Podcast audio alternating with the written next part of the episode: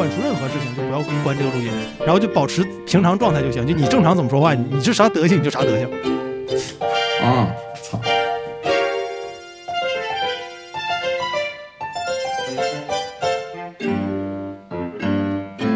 大家好，欢迎大家收听本期的晚点聊，我是主播汉阳。那本期节目我们请到的嘉宾是 Tim 和逸轩，他俩是两个艺术家。不过稍后让他俩自己做个自我介绍可以。那本期我们节目想聊的是 A I G C，也就尤其是文生图方向，就是用文字生成图片这件事情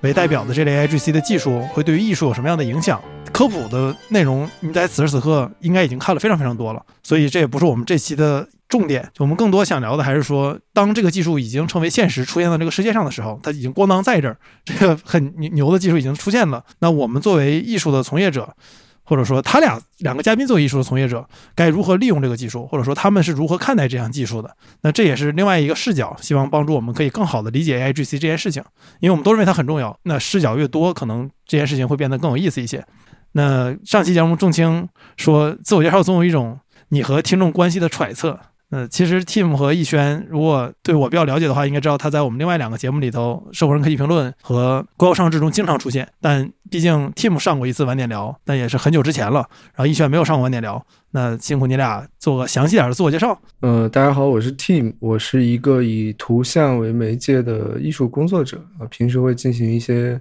图像相关的创作。然后我在天津呃经营了一家数字图像实验室 MSC Lab。然后呢，这个这个 Lab 的主要的工作就是，首先我们是做一些扫描，当然是比较先进的这种扫描技术，同时还对这个扫描技术进行一些拓展。所以我在图像方面的工作不仅是艺术上，然后在技术上也会做一些研究。而且 Tim，你以前学过计算机？对我以前有这个计算机专业的背景，所以就是自己可以去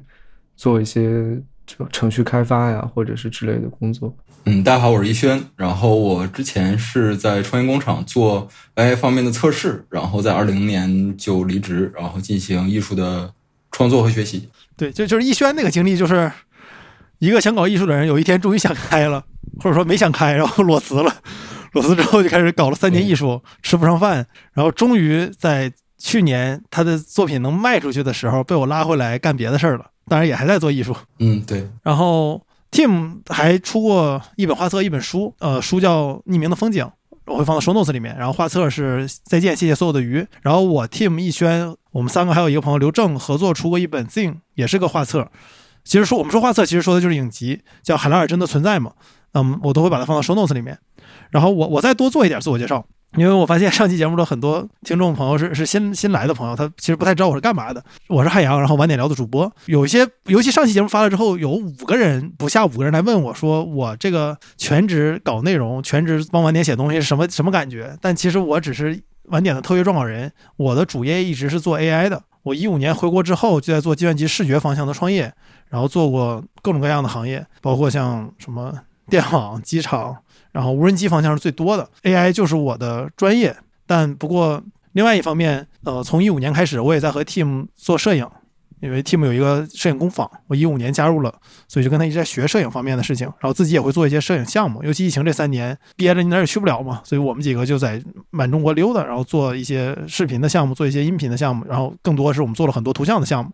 所以这可能是我们三个对于本期话题的一些经验背景。那自我介绍，这个关于。和听众关系的揣测就揣测到这儿，啊，我先问你俩一个问题，就是你俩对于 A I G C 这件事情的经验是什么样的？就是你你们是怎么用这个东西的？呃，我其实比较早，就在这个 Disco Diffusion 出现的时候，就比较早的去接触了这个这个工具。然后呢，一开始是做了一些图像生成的尝试，但是我发现这种，嗯，就是 Disco Diffusion 在当时生成的东西其实是有一些问题的，就是我认为它还不太成熟。但是我后来呢，就开发出一种自己的用法吧，就是把这个 AI 当做是一个辅助工具。那比如说，我会呃把它和照片结合起来，就是我有一张照片，我自己拍了一张照片，那这个照片当中有一棵草或者是一个什么东西，它由于拍摄的时候没注意啊，或者是失误，它虚掉了。那这个时候我可以把这个图像的局部，把这个草呃截出来，扔进 Disco Diffusion 里面，作为一个 initial image。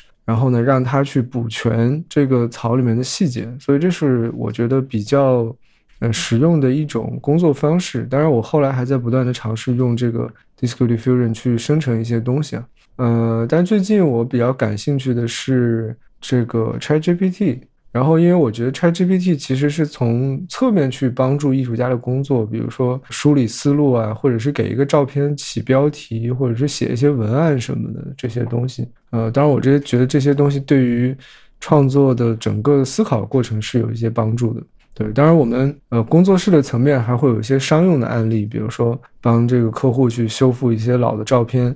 呃，比如修复一个模糊的人像，那这个时候我可能会用到。六到七种的这个人工智能算法、图像的算法，去把这个人像的每个部分去补全。啊，之所以会用到这么多的算法，是因为每个算法它都有自己的特长嘛，或者说它都有自己的优势。比如说，有的算法擅长于修皮肤，有的算法擅长于重建眼神，啊，有的算法擅擅长于修复这个毛发或者是某个身体的部分。所以呢，在人工的就用这个六个算法生成所有的这个素材之后，再人工的挑选这些所有的素材里面最好的部分，把它合成起来，这样就会变成一个近乎于完美的图像修复的案例。呃，我一开始的时候其实就是用 Mid Journey，然后试着去输入一些呃关键字，去创造一些画面。其实就是玩嘛，然后我当时输入两个，一个是忽列在元大都，而另外一个是呃三个南方古猿逃离火山喷发的现场，然后这个是一个历史上真实存在的案例，然后还出土了他们的脚印，并且脚印下还显示他们在逃离的过程中有一只猿人回头在看那个火山，然后我试图复现这种景象，但 我我打断一下，那个那个他如何通过脚印来复现那个人员往后看了呢？就是那是脚印，脚印是有方向的呀，哦，就是他转身了是吧？对他转了一个圈儿。哦，那这事儿看来真的是发生过。你回头看爆炸了是吧？对他不酷了，他回对爆炸了。就是人类的怂人都是从他这后代来。历史上最古老的溜达人嘛。然后，哎，就是由于他太过离谱，然后我马上就进而转向去呃试图去辅助我自己的创作，比如说一些照片由于限制没有办法拍到，或者说我拍的不够好，然后我想让就是 AI 试着帮我去拓展这些照片的可能性，比如说我试图去。做这个航拍，航拍中国山脉，然后做成像中国山水画一样的这个效果。因为中国山水画中一般讲究是平远，就从来没有人从高处然后去画一座山长什么样。然后另外一个是去，就是我我给了为了一张我自己没有拍好的照片，然后他给了我一些这些照片其他的可能性。你因为它生成的那个忽必烈在在元大都和南方古古猿逃离爆炸。过于离谱，所以你开始用它帮助你的创作，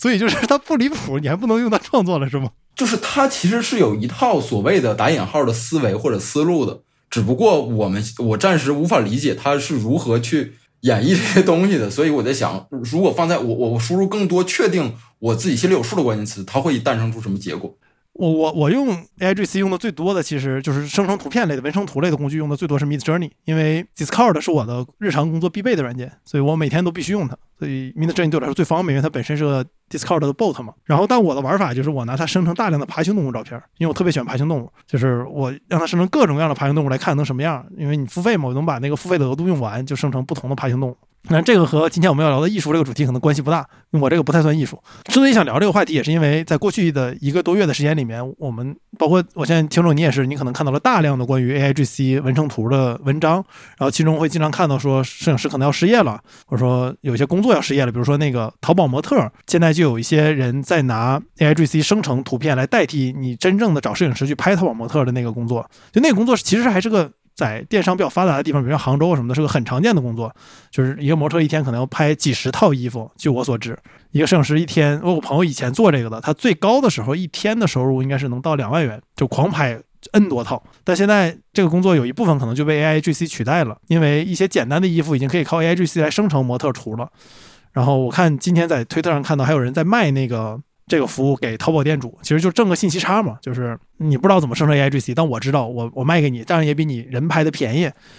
但是太复杂的还不行，但是简单的可以了。但我相信，就我对于我这种比较乐观的人来说，百分之九十五或者百分之九十九的这种图，在未来的几年内一定都可以靠 AI 生成，这我完全感觉没有问题。然后，但另外一方面，我们也会说，摄影啊、艺术啊，都会受到 AIGC 的影响。那我请到的两位也是偏艺术方面的工作者，所以也是想聊聊艺术这方面的事情，因为我觉得跟很多人可能想的不太一样，就是大家会觉得艺术和技术是经常是分得特别特别开的，但实际上对于摄影这个事情来说，技术和艺术是前进是非常肩并肩的，因为没有技术就可能没有摄影艺术这个事儿，而且包括像 AI 的技术。我记得一五年、一六年的时候，就已经有软件开始在自己的那个修图的过程中内置机器学习的技术了，来去帮助图片的，比如说一键清晰、一键自动优化，已经在开始做这件事情了。包括像我们再往前去追溯，我们现在用的数码相机，很多人会说拍完照不修图嘛，感觉修图了就不真实。但是数码相机你的那个图片给你的时候，其实机内也是有算法去帮你修的。这个 team 可能更更了解一些，要不然你跟大家简单分享一下，就是现在此刻就在 AI GC 出现之前，在摄影这件事情上面，技术对于它的影响呗。呃，我觉得就是这个时候技术的影响，分为两个方向吧，一个是硬件，一个是软件。那硬件上，大家其实会，如果你对于摄影比较了解的话，会比较熟悉，比如说它的像素在不断的增加，然后它的这个感光的质量。对吧？就是它成像的质量会不断的变好，光学系统的整个的这个呃技术什么的都在不断的变好，所以你可以拍到更越来越清晰的照片，然后你的拍照的成本越来越低，然后你就是上手的门槛越来越低，直到就是现在，呃，可能手机摄影也到了一个就是技术的怎么讲？我认为它也在某个分界线上面啊，就是手机摄影，尤其是 iPhone 现在。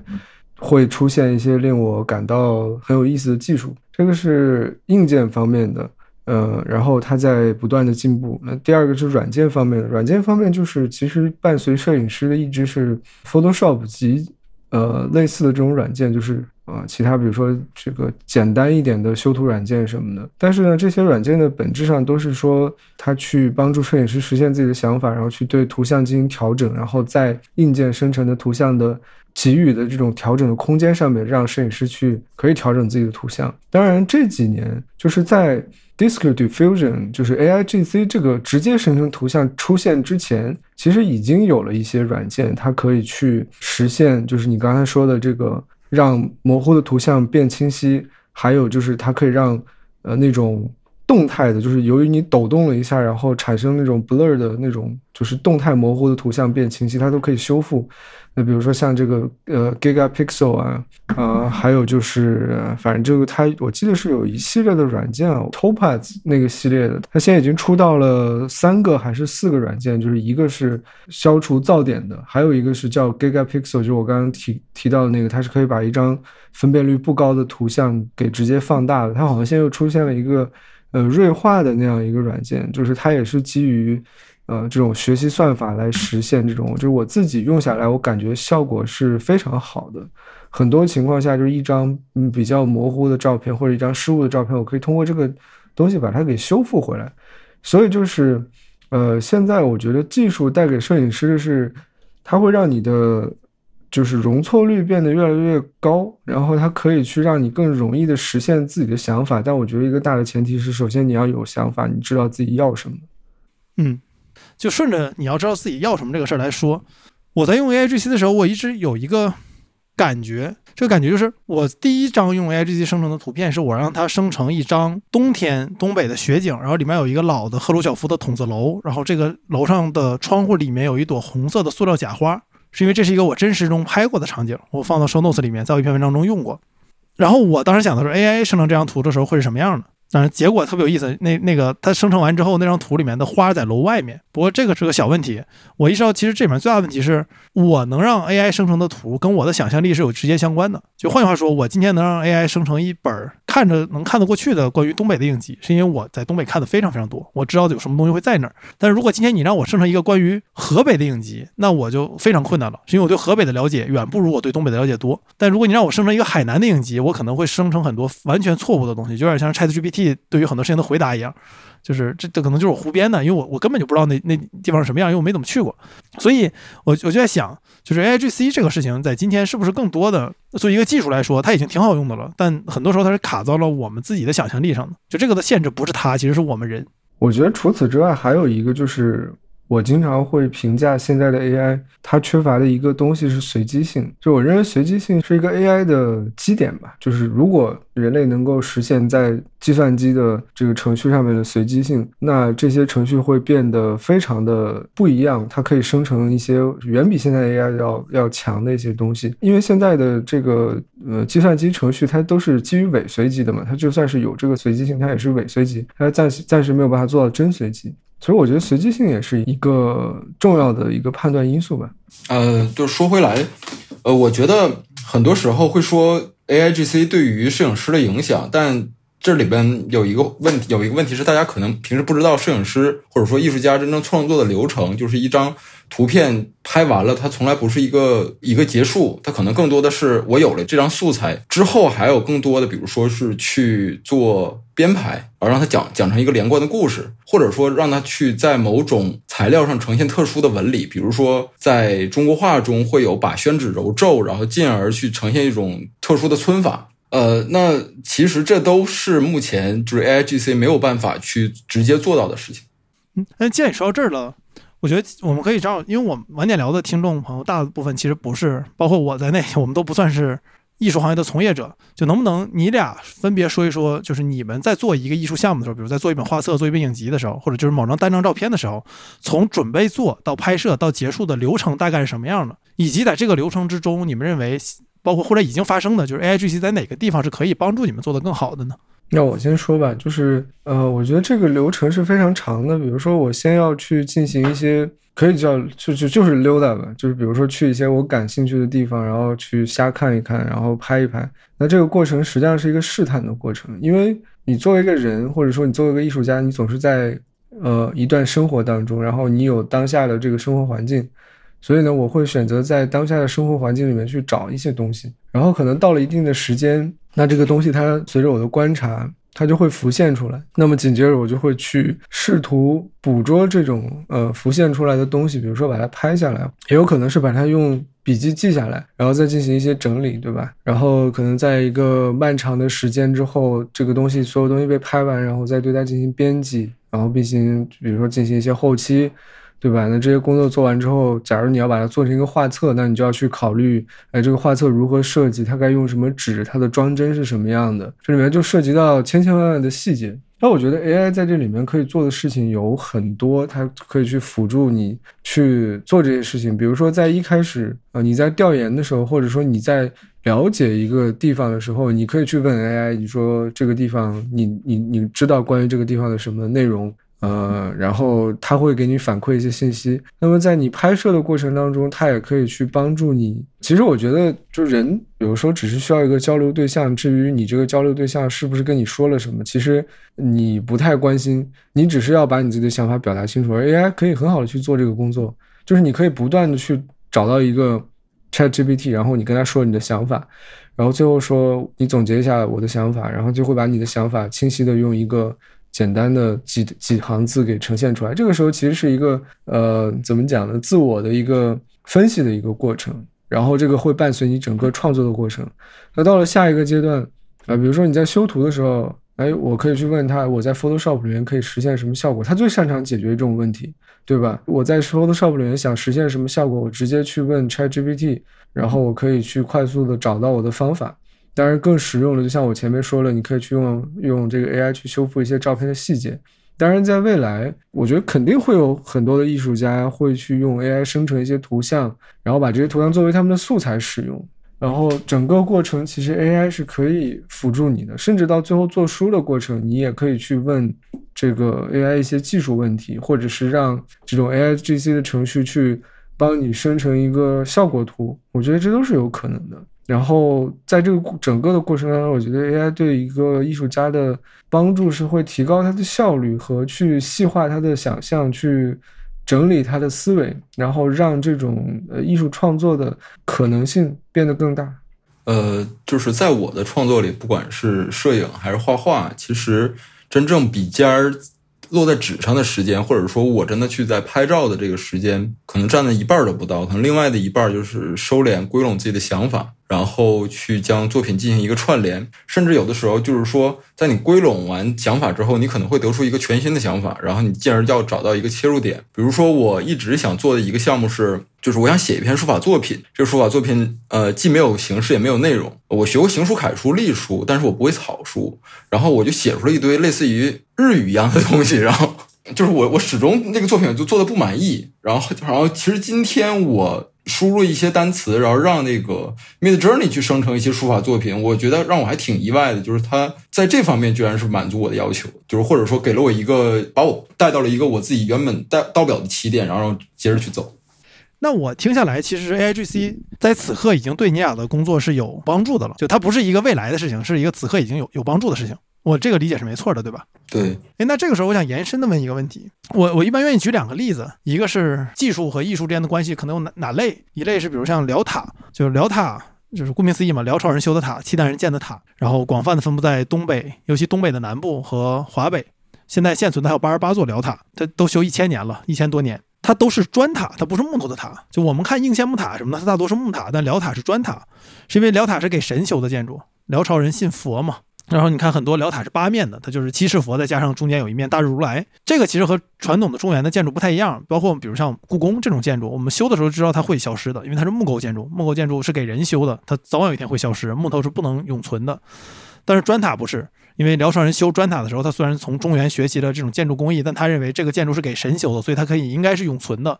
的确，它也存在了一千多年了，现在还留下八十八个，其实是很了不起的一件事情。但砖塔有很有意思的地方，就是你看砖塔应该看什么呢？就是砖本身这个材料，它是一种比较二级性的材料，就是没有人会修一个建筑去为了突出砖的材质。但相反，你有的时候木材建筑你会突出木头的材质，石头建筑也是突出石头的石头的感觉。所以你看这个辽塔的一个有意思的地方，就是在于当时的工匠是如何用砖头去模拟木构这些构件的，如何用砖头去模拟那些石头雕的莲花的，然后用如何用砖头去模拟各种不同的这种斗拱啊什么的，这点是特别有意思。所以就换句话说，砖头只是工具，它不是目的，目的是通过砖头模拟出别的东西来。然后另外一种。技术是类似于摄影，那摄影在刚出的时候，其实很多时候，当时大家说它会不会取代绘画，但实际上最后它没有取代绘画，绘画变成了完全不一样的艺术。就跟摄影出现之前来来对比的话，摄影也成为了一种独特的艺术和单独的媒介。摄影艺术就是摄影艺术，它甚至现在发展成了包罗万象的一种艺术门类。但我们都知道，摄影艺术本身它就是一个目的，我就是。我要做的就是摄影艺术，它不是绘画的任何高级形式，也不是绘画的一种取代。那我现在在想的这 A I G C 是会是哪一种？它现在刚出来，它当然可能更多是一种工具。但在尼亚看来，A I G C 在长期更多的可能是一种帮助你们做现有的工作更好的工具，还是有没有可能 A I G C 成为自己的一个独特的艺术的门类，就像摄影成为一个独特的门类一样呢？嗯，我觉得在很长的一段时间里面，A I G C 还是去辅助人。去做一些东西，因为它现在好像不太有条件，就是自成一个媒介。我们且不说它，它没有精神这件事情，就是首先程序是没有独立的精神的嘛，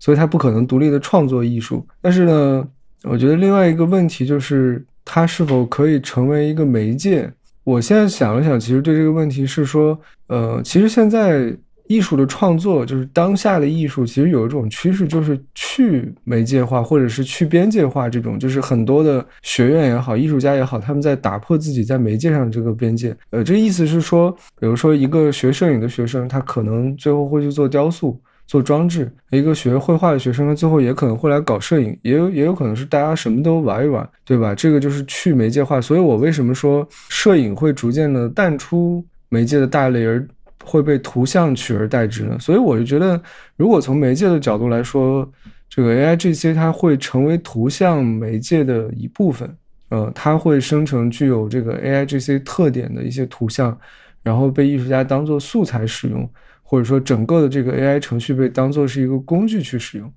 那么你可以认为它是一个无形的照相机，对吧？但是最终能生成什么样的东西，还是。取决于艺术家如何使用这种技术。嗯，我能想到，就比如，在未来通过 A I G C 做的艺术作品中，可能有两种类型：一种是向内探索，比如像，呃，我举个例子，就是史蒂文·肖尔，当他拍的《美国表面》被人说这些照片太过于随意之后，他进而去探索，就拍同样的题材，但是用完全不不同的相机，用八乘十相机控制更多的变量，控制更多的参数，去得到一组更严肃的作品。可能 A I G C 也会有人去探讨，就是人和机器之间的关系。就是一六年的时候，其实就有一个人利用人脸识别的算法去构建出计算机是如何看待人类面孔的这个这一组作品。而另外一种就是说，就是目前我们诟病这些 A I G C 生成的呃照片，它有诸多毛病，这些毛病都已经被克服了之后，人类可以随心所欲的去拿它表达了，然后去降进而降低了这个这个表达的门槛，这样我觉得会诞生出很多更多的作品吧。但是前提依然是就是。人作为主导，那难道机器不能作为主导吗？在这个这个过程中，就是说有没有可能机器成为一种新的主导者呢？在这个艺术的范围里面，当然我们知道艺术你要表达创作者他的意图，但是如果这个机器做的东西能让人跟他是有情感上的共鸣的，那这个东西我们可以认为这是 A I G C 自己做的艺术吗？就人在里面参与，可能人是辅助的成分，人变成照相机了，A I G C 只不过是在利用你把那张图片做出来。那我觉得这就是一个很恐怖的事情了，就是你说的这种事情的发生，前提是 AI 有了自己的精神，有了它独特的观点和它自己的经验，对吧？就我记得在那个爱死机，爱死机，你知道我要说什么？对，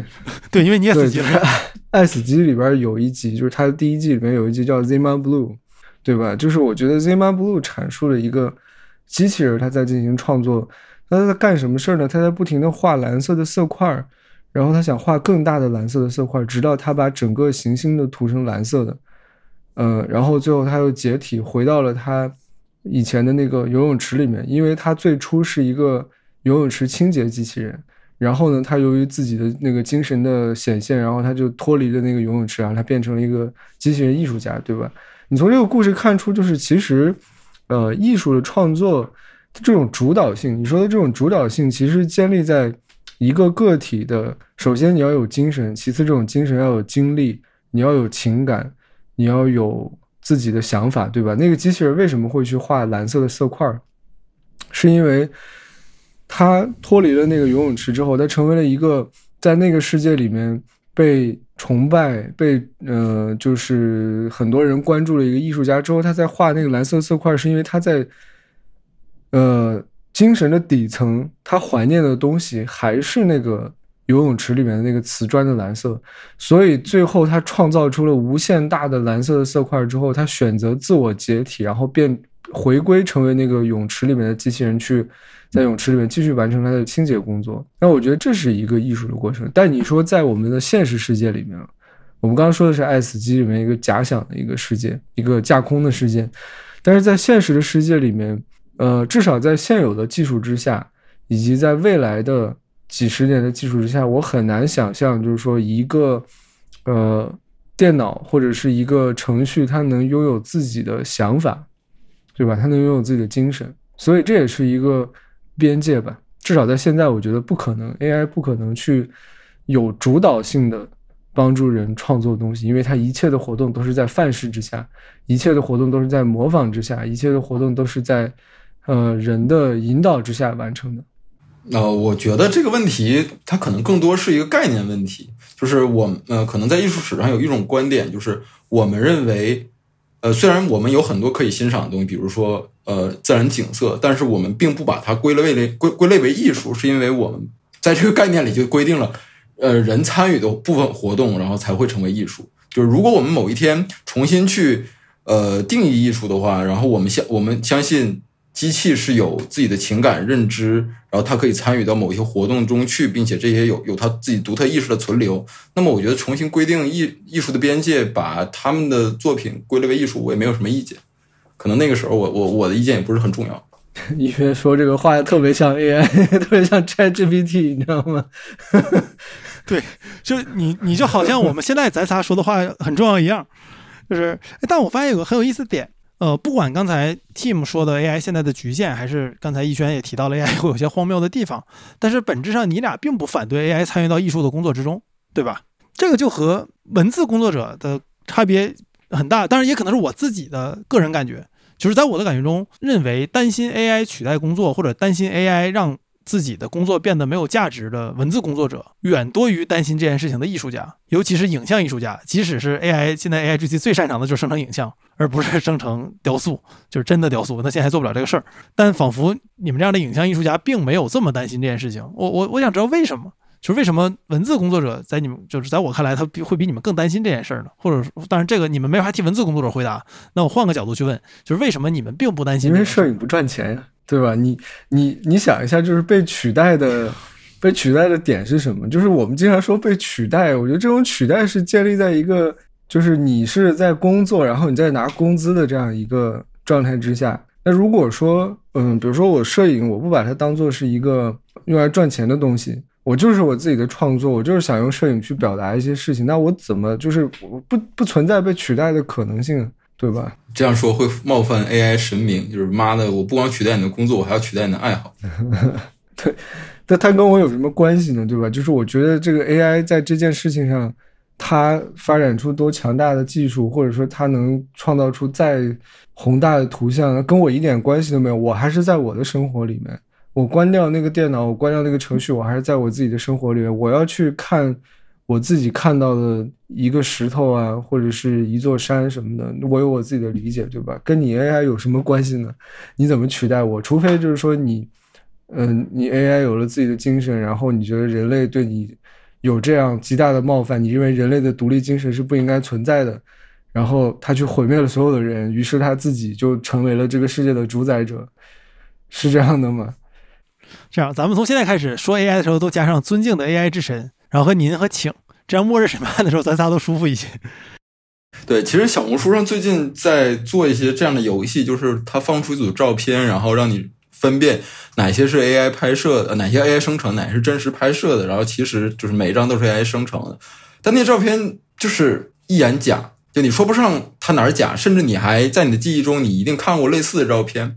其实它这种似是而非。就漏掉了非常非常多的细节。然而，在艺术创作中，我觉得，呃，就是这些细节才是最重要的。我我举一个很主观的例子吧，就是我曾经拍过一张，就是我我自我感觉可以被称之为，不管是凝视也好啊，还是说孤独也好的一张照片。就这张照片，就是我的床上，然后有凌乱的被子，然后在黑暗的角落有我的箱子。然后在这个床的中间有一个 USB 转接头，那个那个转接头，它让我在几天内就有点睡不好觉，就总觉得脚脚边会刮着什么东西。然后当我那天拍到它，就看到它的时候，我盯了它好久，然后拿着照相机，拿着这个三脚架，然后把这张照片拍了下来。然后当我这张照片胶片洗出来的时候，其实它给我的感受是要超过，甚至超过我当时拍照片的感受。但是你把这些关键词输入到这个 Mid Journey 里去，我相信没有办法得到一张就给我同样感受的照片。那有可能是你起始词写的不够多，写的不够好啊。我假设我跟你抬杠，我完全可以说你的起始词足够多，写的足够好，它也能生成一张一样的照片，就是或者说类似的照片。只不过也可能因为，毕竟你没有睡在那张假的床上，你没有那个感觉。但是如果你让一个旁观者来看的话，他俩都是很丰富的照片。我我可以抬这个杠。嗯，你杠到我了。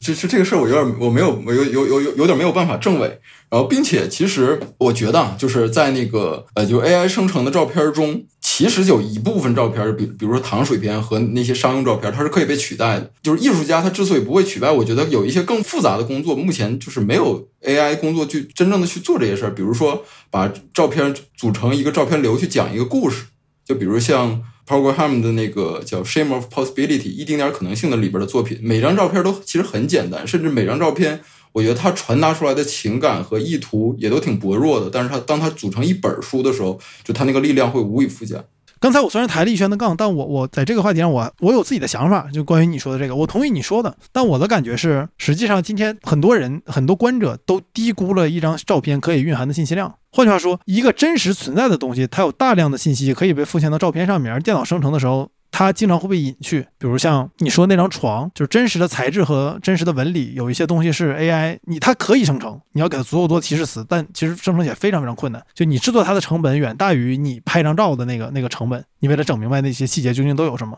那这种情况下面，的确有很多 AI 的照片，你看上去第一眼是 OK 的，就是一眼屌。第二眼你就会发现它是有问题的，我自己是有这个这个感觉的。然后怎么解释这个事儿？比如说像我们现在咱们还在拍胶片嘛，尤其拍中画幅和大画幅的胶片，就是中画幅和、大画幅就是是照片的尺寸。就我们现在常见的，你买那种单反相机，它的尺寸是小于胶片中画幅和大画幅的尺寸的。数码不是没有，但之所以这方面的胶片没有被取代，是因为拍胶片拍到那样的画幅更便宜，所以它还是有价值的。我觉得很有可能对于 AI 来说也是一样，就是你虽然能生成一个非常逼真的照片，但你生成那个逼真照片，你所要的那个能力，做这个人对于描述的能力以及对于他对这事情的理解，可能他的确也得拍张真的照片，或者至少他拍过真的照片，他才能知道。一张生成出来完全有一样信息量的照片应该是什么样的？而如果你没有拍过那张照片，或者说你没有看过那样的场景，你纯靠提示词去生成它，那总是会有些问题。你既然都已经拍过那样的照片了，或者说见过那样的场景了，你可能这个成本其实也也就也就不低了。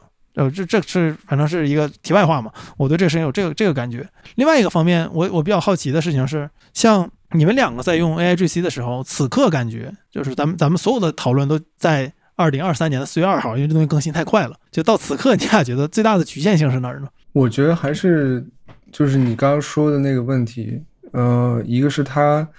可能这个模型和算力会极大的限制这个 AI 生成的图像。然后，比如说，我想让它生成高分辨率一点图像，然后这个其实在现在都是一个挺难的事情，因为我了解到，我不知道 Mid Journey 现在是到什么状态了，但是 Disco Diffusion 你基本上生成的图像都是在长边两千以内的吧，就两千像素之内的。Mid Journey 能达到什么水平呢？Mid Journey 我生成过 4K 的，但再高的我是吧？它会它会很慢吗？挺快的，我觉得。就我的套餐都不是最贵那个套餐，但我觉得速度还行。我能。所以就是我觉得，其实这个算力，你看进步非常快。我不怀疑说到某一天它可以生成非常非常逼真的图像，以至于人分辨不出来。但是呢，嗯，这个要持续到什么时候，还是我不知道。它是一个，它可能是个技术和艺术结合的问题吧。就像是你刚刚提到这个问题，我去想了一下为什么？因为我觉得人有一种潜意识。这种潜意识就像是我们特别喜欢说的什么读空气啊，呃，或者是这种第六感啊什么的，这种东西我觉得是有来源的。就是比如说你，我举个呃可能不恰当的例子去解释这个问题。比如说你在学校，然后考试得了呃二十分，然后你一个非常差的成绩，然后拿着这个卷子要老师要让你回家找家长签字，然后这个时候其实你已经知道会发生一些不好的事情。对吧？这个是人的一个感知，或者说是一种潜意识。它对于照片也是一样的，就是你在看到一个照片的时候，就是虽然 AI 可以生成一个很逼真的照片，在现阶段，但是呢，你还是会去感知到其中的一些细节，它是有问题的，或者是它跟你的经验不符，哪怕这种不符非常的小，这种差异啊。但是我不怀疑某一天 AI 可以生成足够能够欺骗人的这种。所谓的照片，但在这个时候就会发生一件事情，就是照片这个概念本身被取代了，它剩下的就是图像。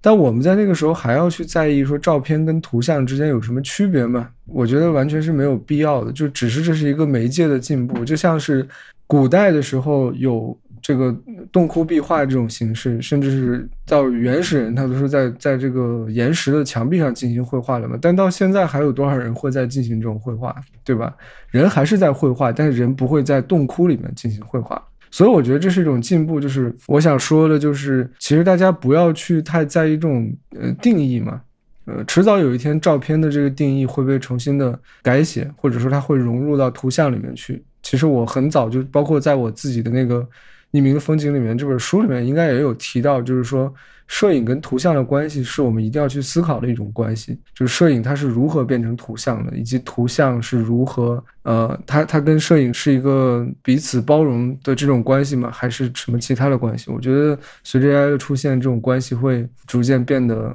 越来越有意思啊。嗯，我觉得目前就是 AIGC 它没有办法玩梗，就是我试图去。输入一些耳熟能详的笑话，然后他根本不理解，然后就出出现的东西就是把这个笑话非常无聊的解释了一遍，然后所以我觉得他怎么去理解人的这个输入的这个语料，我觉得也是限制我去用它进行创作的一个原因吧。可能我觉得在这个例子里面，你输入给 AI 的只是文本，但实际上当你想要讲一个笑话的时候，不仅是文本，它还有你的一系列表情，还有之前发生的事情，你周围人跟你的关系。对吧？就是这个笑话的好笑程度，可能直接反映了你周围人跟你的关系。比如说，你讲一个笑话，大家都不笑，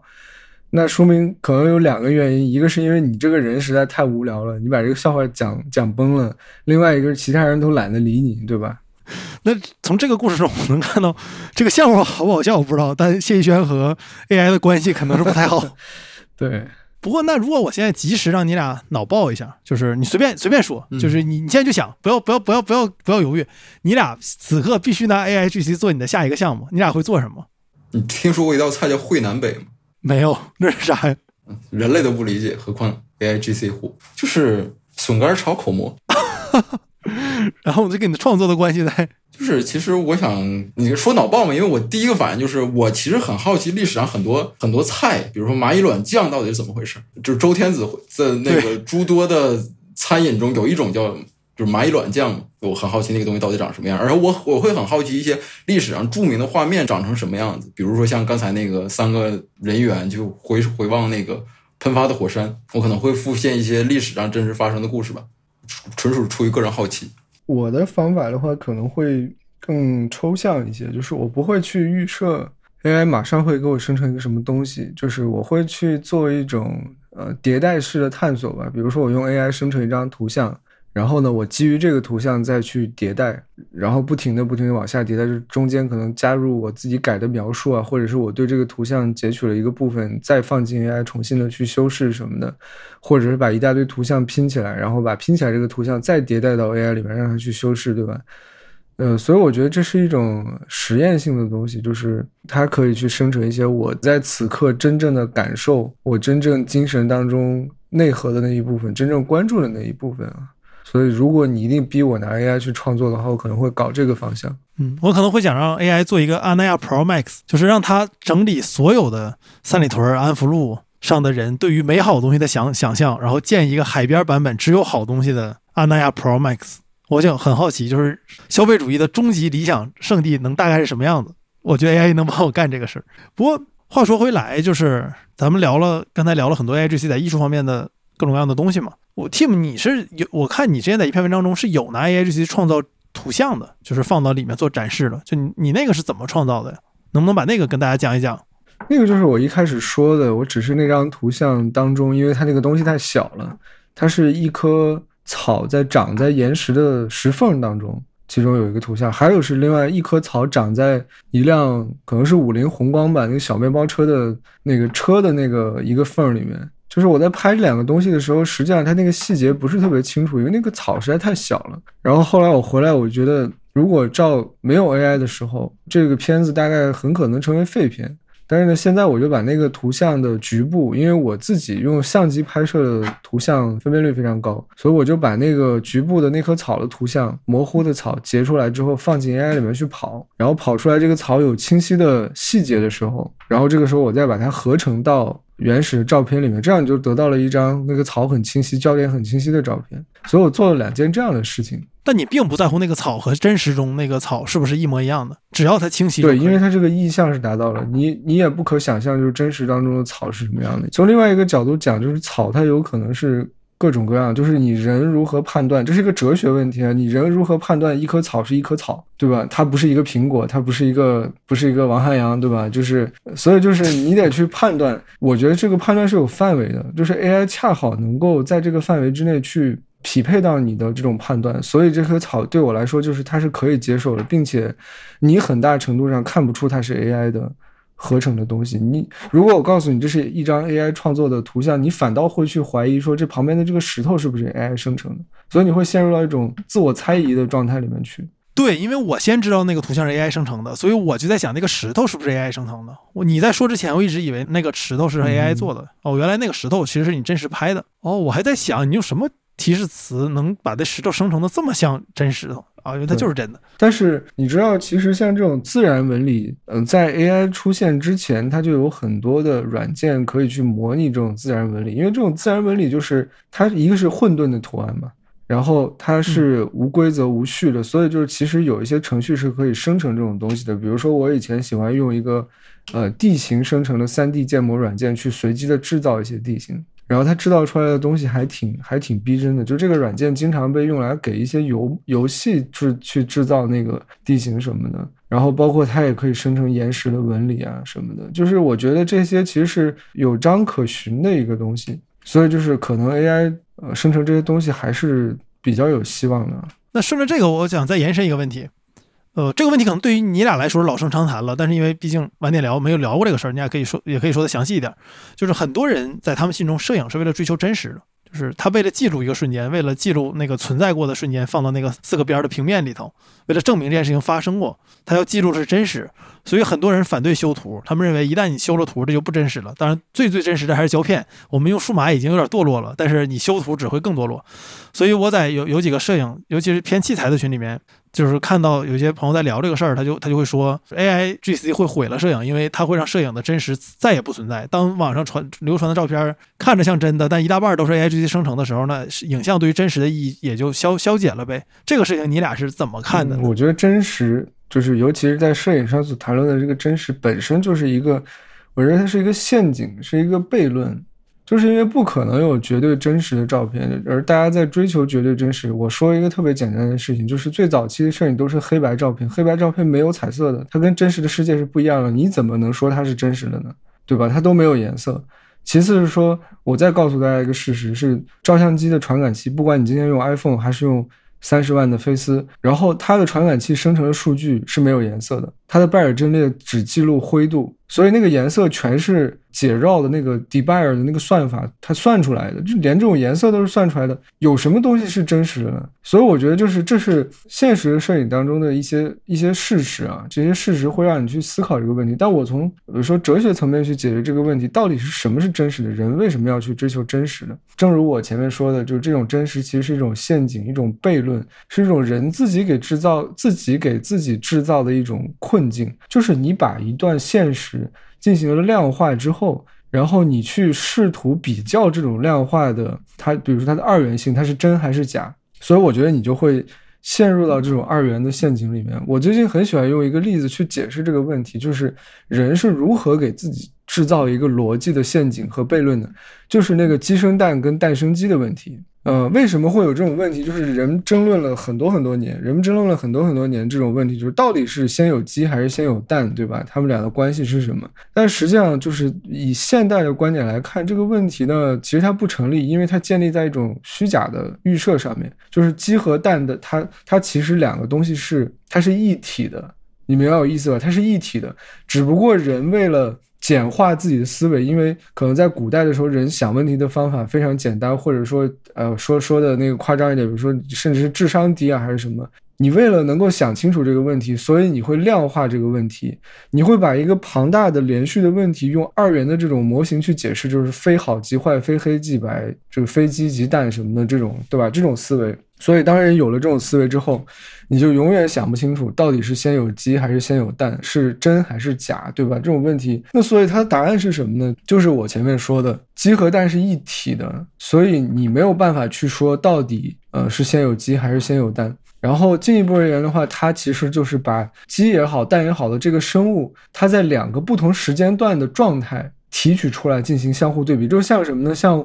我拿五岁的你和六岁的你去比，谁更强，对吧？这个问题是没有意义的。所以，就是你在辨别真假的时候，你说的这种真实与虚伪的时候，也是同样的问题。就这个世界上是不存在绝对的真实跟绝对的虚伪的。你能证明你自己不是活在那个缸中之脑里面吗？你说这个就让我想到泰戈尔在那个人生的亲政里面提了一个观点，就是他认为假的东西中也必须有真的，要不然它不能是假的。嗯，包括很多的这种二元悖论，就像我经常说的，人们对于好或者坏、善或者恶的评价，就是你说能够有绝对的善或者绝对的恶吗？我就提出了一个问题，就是说，如果这个世界上所有的人做好事都有好报，那会发生什么事情，对吧？我觉得这也不是这个事情的结果是显而易见的，大家可以想一想这个问题。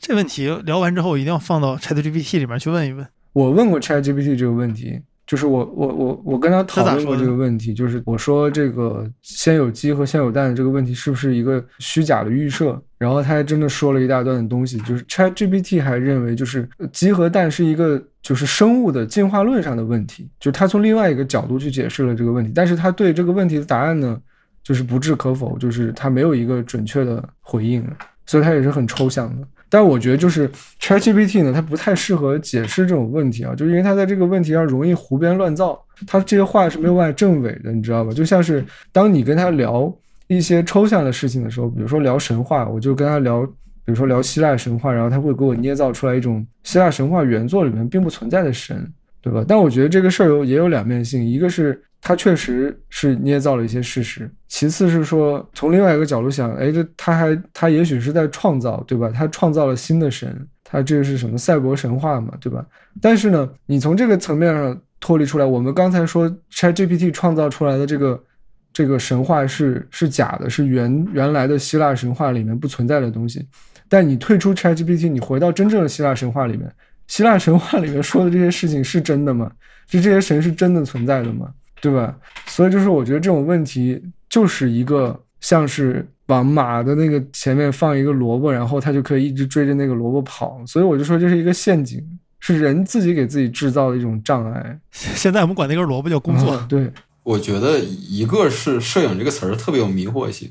就是它仿佛用照相机拍摄的影像，那大家被这个词定义所困住了。我觉得，而另一方面是因为我我从来没有被照片的真实和和虚假这个问题困扰住，但是我在想，是否有一种人类有一种冲动，就是想把自己的存在过的证据有非常强烈的欲望去留住？因为我在我记得我在看《三体》的时候，我发现人类最后能存留下来的还是时刻，啊，那一刻其实我挺绝望的。对，从现现在人类的技术上来说，石头也还是非常好的保存方式。那这样，咱们最后一步就是你俩各问一个问题，给给对对面俩人，就你问我俩，我俩回答，然后 team 问咱俩，咱俩回答。就需需需要在就立刻回答是吧？啊，对呀，就是你要录节目，你你说这样，哦这期谢宇轩问的，但是我下一期回答你，不是，我以为就这个问题是咱们仨问了问题，咱们仨就不回答就结束。可以搞艺术，但是没必要。那我我先问吧，我想到一个问题，反正咱们都有技术背景嘛，咱们都对计算机还有这个程序什么都有所了解，就我们都知道，呃，现在的所有程序是都是伪随机嘛，它的里面随机数。但是你们设想一下，就是如果有一天某种技术之下诞生了真正的随机，然后这些 AI 程序会发生什么变化？我觉得它自己可以产生进化，嗯哼，就是在摆脱人类的意志下，它可以自己去进化。那这是我的回答。呃，我我觉得计算机不是不能产生真随机数，它理论上是能的，而且你也有方法可以去去做到，但只是它的成本会很高。一般情况下，你也不会放到 ChatGPT 或者 AIGC 这样的程序中去用。但是假设咱们就开脑洞说，今天所有的 AIGC 都可以非常轻松的获得真随机数，就不是那种看着是真随机，实际上是假随机的那种数。我觉得很能很有可能带来的一点是，它能帮助我们想象到我们想象不到的东西。因为我我玩知乎这么多年，只有一个回答是我一直记着，就就永远不会忘的。我找不到了，已经其实可能，但是那个回答我记得很清楚。他问为什么没有 UFO，美国人有个回答，他说人类没有办法想象自己想象不到的东西，我们会把一切我们见到的自己却无法想象的东西合理化，比如说 UFO 这种东西，你会发现人类特别喜欢给 UFO 找个理由。就是任何一个 UFO，不管多么离奇，你一定要给它找个理由。就人类一定要想办法给它找个理由，因为我们无法想象出我们想象不到的东西，我们没有办法想象到我们没有见过的东西，我们必须把它套到我们能理解的那个东西里面去。就人类，人类非常愿意做这个事儿。我不确定这个理论是不是对的，但那个给我留下非常深刻的印象。然后，所以那个文章的结论就是，有可能我们已经见过 UFO 了，只是被我们用其他的理由给搪塞过去了。所以我在想，如果说 AIGC 可以生成一些我真正没有想象到也没有见过的东西，而我知道它并没有试图合理化任何事儿，它只是真随机出来了这个东西，那它会对我的想象力有多大的影响？我我觉得我很难，我是想象不出来的，因为我没有办法想象我想象不到的东西。想象想象力想象不到的东西本身也需要想象力想象不到的东西，这这是成为一个递归的事儿了。但我我觉得这会非常非常有意思。我觉得我是同意逸轩说的那个观点的，它会产生自我的进化，因为你会发现生物的自我进化实际上就是在随机当中产生的嘛。其实这是一种怎么讲呢？达尔文，达尔文那个进化论，对吧？它只不过是在算法层面的，但是它前提是它一定要有随机。嗯，那那我我问今天最后一个问题，就是你你们二位通过你们的专业知识和你们的角度看 AIGC 这件事情的时候，你们认为哪一些非常常见的论调，或者说经常被人提到的事情是错误的？我觉得非常直接，就是 AI 会取代一些职业，这个其实我觉得是一个非常武断的一个论调，它只会倒逼这个职业里面的人去做更先进的事情。我觉得这是会发生，因为人是有怎么讲，人一个是有反叛的心理，一个是他会有所谓的那种上进心嘛，或者是他希望去创新。所以就是我觉得在现在这个阶段，AI 出现，我是一个乐观的心态，就是他。你比如说，有些人会说他会取代摄影师，但我觉得不尽然，他会也许会倒逼摄影师去去做更有创意的东西，去做 AI 做不出来的东西。嗯，你呢，逸轩？嗯，我倒没有觉得在就是近期的这个论调中有哪些让我觉得我特别反对的，但是我发现了很多就是陈词滥调，呃，就是他试图颠覆这个一，试图颠覆那个，但是好像是人类整个的这个这个创作的模式就要被改变了，但实际上它依然和之前诸多辅助我们创作的工具一样，就只不过它是其中一个而已。我就是觉得，比如说像摄影在刚被发明的时候，人也是一样的恐慌，对吧？就是人会衍生出来各种奇怪的针对摄影的论调，然后去否定这个东西。比如说，有些人相信摄影术可以摄取他们的魂魄，所以他们不愿意站在照相机之前被拍摄。你看前段时间，我记得有一个。好像有个联名信，就包括什么马斯克之类的这些人，他们发了一个联名信，就说那个 AI 不应该再继续发展了，我们应该暂停六个月什么的。对，那个那个联名信，我我实话实说，可能我花的时间不够，我一直没确认真假，因为我我查了里面的很多人，他们自己都没有发。就是我觉得如果这个是真的的话，那这个东西显然就是错的，它就是带有那种恐慌性，就是跟那种呃，就十八世纪对于摄影抱有一个巨大恐惧的心理的人是一样的。但这个东西其实不会改变什么，就是人还是会在他自己的生活里面，对吧？就是你的生活是什么样，他还是会是什么样子。只是说这个东西给你的生活带来一些便利，带来一些新鲜的东西，对对吧？呃，那感谢大家收听本期的晚点聊，也感谢逸轩和 Team 做客我们这期节目。我希望以后能跟你俩聊更多节目。对，然后各位听众朋友们，我们聊的是评论，评论一定是有争议的，因为如果所有人都同意的东西，那其实就是客观事实了，它就不是评论了。所以这个我是希望大家能够理解的。晚点聊从来不试图生产没有任何争议的内容，这样的内容教材上有，科普文章会有，晚点财经会有，甚至我写的晚点文章也希望尽可能的不要有观点性的争议。但是晚点聊是吃货，它并不试图追求没有争议的内容。那我们下期再见，各位拜拜拜拜拜拜。